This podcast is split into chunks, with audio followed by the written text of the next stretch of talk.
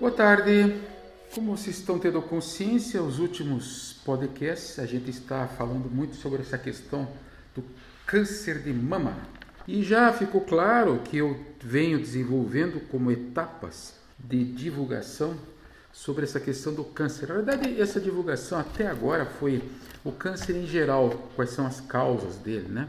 Então pega desde o reto, pega a bexiga, pega câncer de rim, pega mama, enfim, todo esse mundo da oncologia que está aí, eu tenho agora é, colocado aqui como fatores etiológicos, os fatores que desencadeiam confirmadamente, a nível de ciência, o câncer. Né?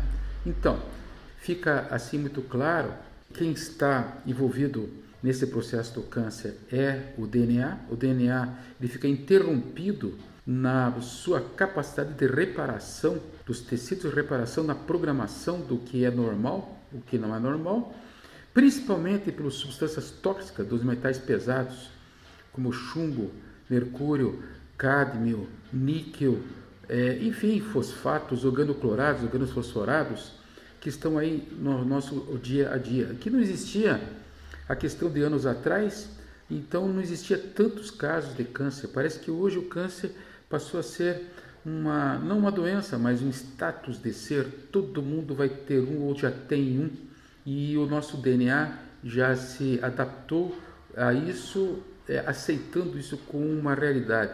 Então essas células ficam perdem a razão, ficam é, loucas, como dizendo assim, e começam a se multiplicar terrivelmente de maneira caótica e produzindo esses tumores que acabam se transformando numa célula cancerígena. O que, que eu quero dar enfoque hoje é essa questão dos fatores dietéticos e nutricionais. Então, o que acontece? Os pacientes, é, os fatores nutricionais em cânceres nos Estados Unidos chegam a 60% nas mulheres e 40% nos homens. Em conclusão, uma média de metade dos casos que existem de câncer, eles vêm de origem animal. E já está confirmado que a grande mistura dos ácidos graxos hidrogenados processados nos alimentos, frituras, frituras velhas, né? gorduras, gorduras usadas, aquele pastelzinho que já vem meio escuro, que foi reutilizado o azeite para ser frito, ou então o próprio azeite, né?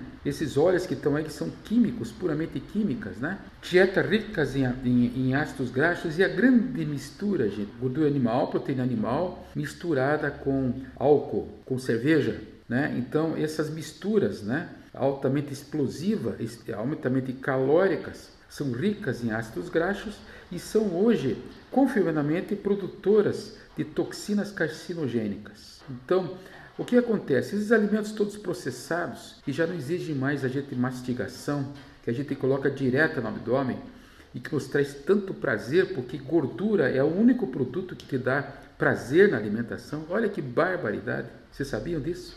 O resto tem que mastigar, fazer um esforço desgraçado para sentir um gostinho de açúcar, que é pela milase bucal, no, nos finalmente. Gordura não. Gordura te traz assim uma satisfação cerebral imediata, porque tem cada ATP produzido é, a nível de, de, gordura tem 38 calorias. Isso no aeróbio. No anaeróbio produz 2 ou 3. Dá muita energia vital. Então, é, ele suprime as necessidades energéticas da pessoa, mas é um engano.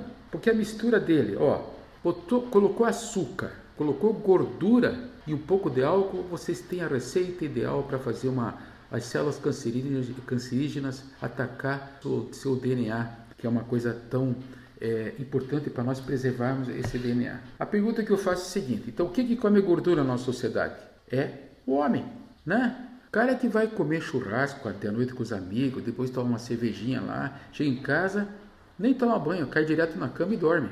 Essa é a receita de câncer, é a própria, sabe? Aquele consumo alto de proteína animal, em que você vai acabar propiciando o câncer, olha só, risco de câncer de mama, de cólon, de pâncreas, de rim, de próstata, ou no caso da mulher, de novo, no endométrio. Esse excesso de proteínas vai é, excitar esse sistema a produzir ou ter uma tendência, mais que ter uma tendência genética a produzir esse câncer. Vocês entenderam? Hoje, por exemplo, na minha idade, eu não consigo mais comer isso porque eu não consigo dormir. Porque o meu organismo está batendo um alarme aqui que diz assim, cara, mas por que você está morto? Às vezes você cuida. Mas a maioria das pessoas toca o alarme, o cara não dorme e volta no dia seguinte e come a mesma porcaria. Então, se você vê esses antigos, esses, esses sábios antigos, você vê que, via que eles quase não, não, não, comiam e fazem dietas. Também dietas absurdas em termos de nutrológicos e, de nutrição, de ficar em jejum, às vezes por 24 horas, que acaba também produzindo por tabela uma lesão de rim, porque esse, esse organismo vai produzir na sarcopenia, vai quebrar os músculos do paciente para transformar em comida. Então tudo isso tem uma bioquímica atrás. Então o que, que eu peço? Bom senso, nem muito, nem pouco. De noite não se come, meus amigos. De noite a gente vai visitar as pessoas e você pergunta assim para as pessoas: tem qualquer aparelho ligado na sua, na sua casa? Aí o cara fala assim: claro, né? Meus filhos estão aqui no WhatsApp, então eu não vou. Não vou e não me convida mais. Nossa, como você está brabo e radical. Claro, eu quero chegar numa casa em que eu vou sentar, não vou comer nada para não atrapalhar a vida das pessoas, tá? Talvez tenha uma beliscada aqui, tome um suquinho de laranja de repente vamos ter um bom papo como era antigamente, sabia? Eu tinha uma tia que eu gostava muito de visitar, tia avó. Ela falava assim: Ah, sabe essa telefunken que eu tenho aqui, essa televisão? Sei, isso é uma maravilha. Tem um botão que a gente aperta, aperta que entra. E tem outro botão que não funciona. E só está sempre no ligado, ligado no canal 12. Eu consigo assistir minha novela, desligo e de repente posso conversar com as pessoas das coisas antigas, gostosas, maravilhosas. Gente, não tem melhor coisa que você conversar com um velho que tem história para contar. Não tem coisa melhor. É uma relação afetiva, sabe? E de repente, se a velhinha também quiser me servir um café com leite e um pão com manteiga, coisa mais simples do mundo. É, pão com manteiga, aquele da padaria da esquina, ela põe ali para esquentar no forninho e come, tá? Ou briscar uma bolachinha que ela gosta de fazer, mas olha lá, hein, ó, olha lá, não passa disso aí não. Começa a encher de comida que eu não vou dormir direito. Então, isso eu estou falando para vocês, parece uma piada, uma acusação, mas não é. O excesso de ferro é considerado um fator de risco associado a muitos cânceres. E por outro lado, devo dizer para vocês que isso é antagônico, porque na realidade o ferro ausente nas cirurgias pós-bariátricas é causa de muitas patologias que eu já fiz podcasts direto sobre isso. Então reveja meus podcasts e vou ver lá. A falta de ferro, a falta de vida. O ferro, ele produz, pasme, oxigênio pela ração de Raps-Fenton, ele produz energia, ele transforma, a gordura transforma os, todos os alimentos em glicose, que vai ser aproveitada via fígado, cujo fígado tem lá o ferro e a ferritina armazenada e também no intestino grosso. E enfim, esse ferro em baixa vai te produzir sarcopenia, e excesso vai te produzir câncer. Mas que maravilha, doutor. Que coisa, quer dizer, estamos frito. Não tem meio termo. Tá, tem sim. Tem meio termo sim, tá? Bom, saindo um pouco então desse enfoque né, da, da alimentação, que devia ser muito bem considerado, principalmente os açúcares, sabe? Açúcar refinado, gente, para começo tem ácido sulfúrico para refinar. Segundo, ele é um produtor de glicemia de açúcar em excesso e não faz carrear dois minerais que vocês teriam que ter no sangue, que é o cromo e o vanádio. Cromo e vanádio tem que ter no sangue. Cromo, é, para dar uma ideia para vocês, vem lá da, principalmente do açúcar mascavo e de outros produtos. E o vanádio, vanádio de, principalmente de peixes de águas frias, que nem do Chile, como salmão. Falando isso, eu posso dizer para vocês o seguinte: gente, vamos acordar para a realidade. Açúcar refinado produz o quê? Produz uma diminuição do oxigênio tecidual, porque ele vai competir com esse oxigênio a nível de radicais livres, produzindo um pH ácido por excesso de ácido lático. O ácido lático, junto com o beta-hidroxibutírico, são aqueles ácidos que causam dores no corpo depois do exercício físico, ou dores disseminados no corpo. Devo confessar a vocês que os últimos dois dias passei de cama, hoje já estou bem melhor, fui fazer um repouso. Por excesso de estresse, estresse não alimentar. Eu tenho hoje uma insulina de 2, que é a insulina desejada por muita gente da, da, da, sociedade. A pessoa anda aí com 28, 30, num pré-diabetes. Eu tenho dois, gente, já fui diabético. Meu exame hoje é normal. Então, só que aí tem o Noves Fora, né? Como estou fazendo muitos podcasts, estou participando muitos de Kundalini Yoga, da Yoga, eu tenho ficado é, em situação, inclusive, de colocar o meu corpo em hiperoxigenação. E entrei nesse processo de estresse em que eu fiquei deitado praticamente dois dias, mas já recuperei. Qual que é a questão? Questão que eu aumentei o ácido lático, que ele pode ser aumentado por duas maneiras. O excesso de exercício físico ou a falta de exercício físico. Então, gente, a vida é uma questão de administração. Vocês têm que ter bom senso, sempre. Então, resumindo, o ferro em excesso e pouco é ruim. Proteína animal é importante para fazer com que esse colesterol aumente no sangue de vocês e produza o que? Hormônios. Vocês dependem da gordura, mas vejam bem, gordura animal e vegetal, um pouquinho, mas o importante são os cereais integrais. Já dizia Tomio Kikuchi na sua alimentação é, macrobiótica, né? E de repente vocês estariam fazendo sim a profilaxia desses cânceres todos que já foi provado em populações e que levam isso aí em conta, eles não têm praticamente incidência de cânceres na sua população. Já está provado isso. Não adianta ficar discutindo, vem lá o fulano tentar destruir o argumento, vão estudar, não tem problema nenhum, está tudo escrito nos livros aí. Então, dentro desse pensamento ainda, os alimentos, por exemplo, que são de, que são de origem de alimentos chamados defumados, alimentos tratados com um tipo de substâncias carcinogênicas, que são as nitrosaminas e os hidrocarbonetos aromáticos policíclicos, são relacionados a possíveis substâncias causadoras de câncer. Também são é, encontrados em carnes de frango, peixe, são fritas, são assadas, são feitos em processo de defumação. Preste atenção.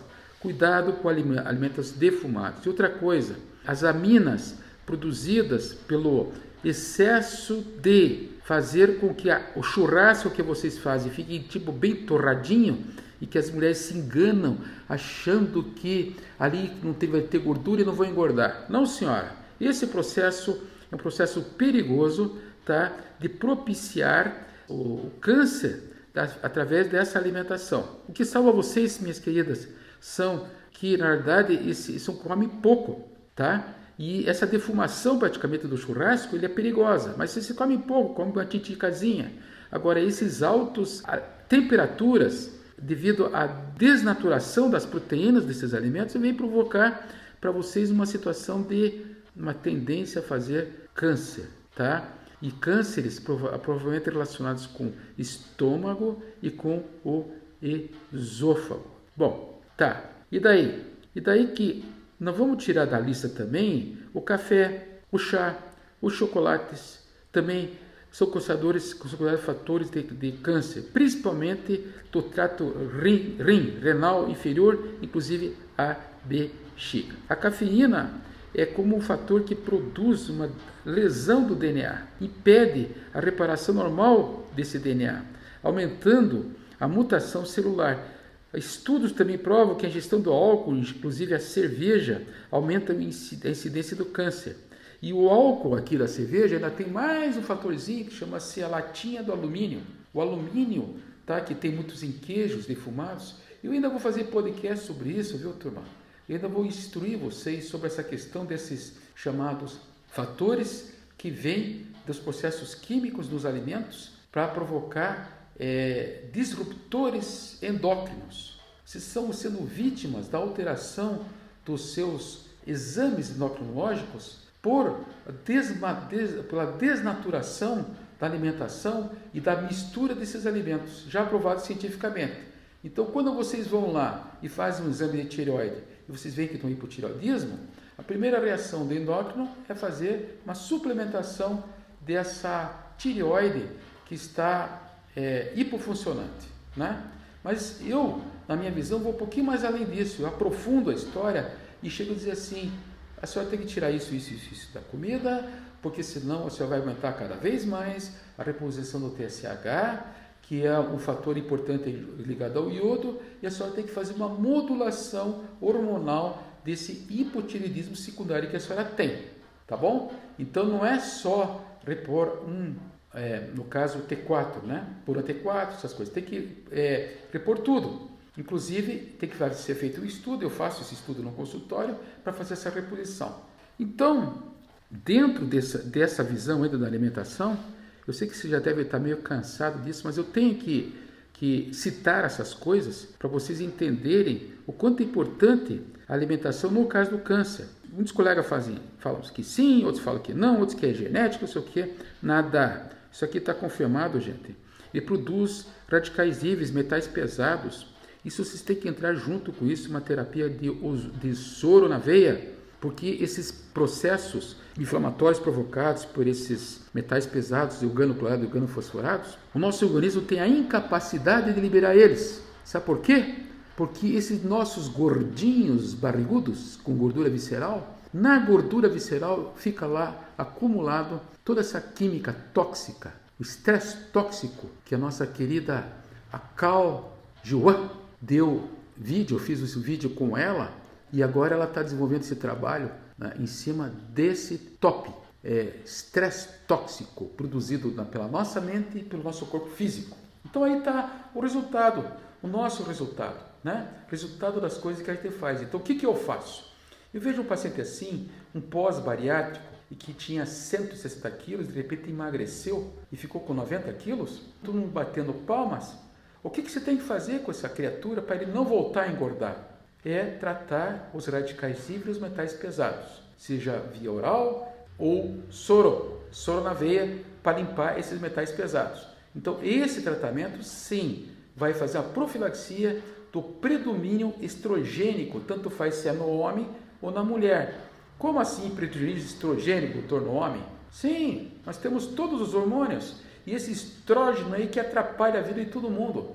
Por quê? Porque ele fica pirado a hora que a pessoa emagrece, que essas substâncias todas tóxicas vão para o sangue e se espalham e provocam tantas patologias, tanto sofrimento às pessoas. E nós estamos falando hoje sobre o quê?